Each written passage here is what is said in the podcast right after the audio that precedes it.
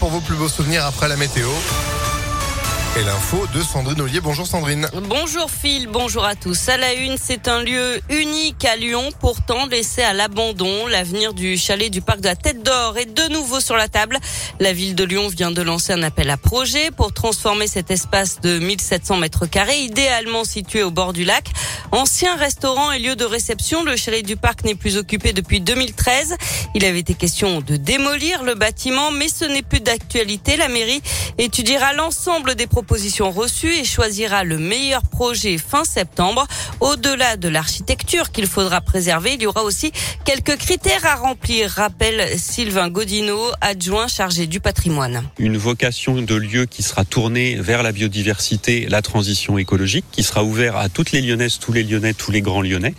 Et donc on cherche un porteur de projet privé qui va amener un modèle économique qui sache s'associer à la fois les, compétences d'un acteur autour de la restauration, d'une buvette, d'événementiel, enfin tout modèle économique qui va permettre de profiter de la fréquentation euh, exceptionnelle du parc, hein, du nombre de visiteurs, pour permettre le financement à côté de ça d'activités pédagogiques autour de l'environnement.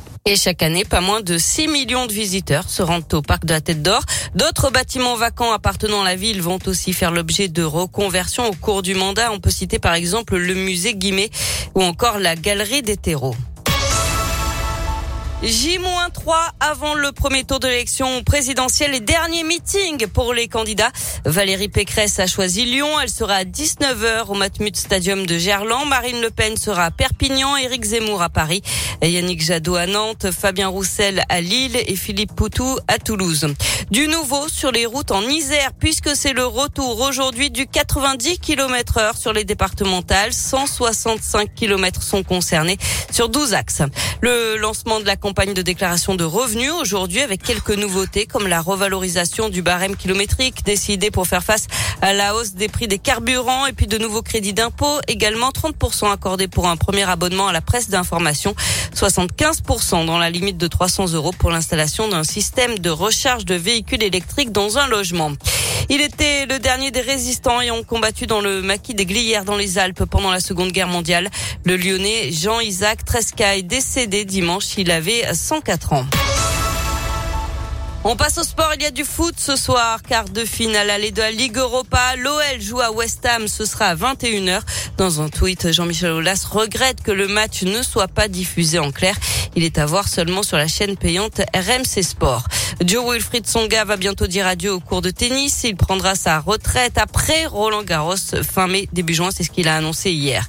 Et puis c'est l'événement aujourd'hui, l'ouverture du salon de l'auto à Lyon, premier salon du genre en France depuis deux ans et demi, avec deux nouveautés, un espace dédié aux véhicules zéro émission et un autre pour les véhicules d'occasion.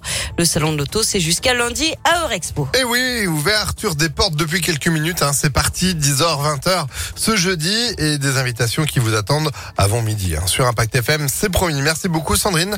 L'info continue sur notre site internet et vous êtes de retour à 11h. À tout à l'heure. À tout à l'heure. 10h04.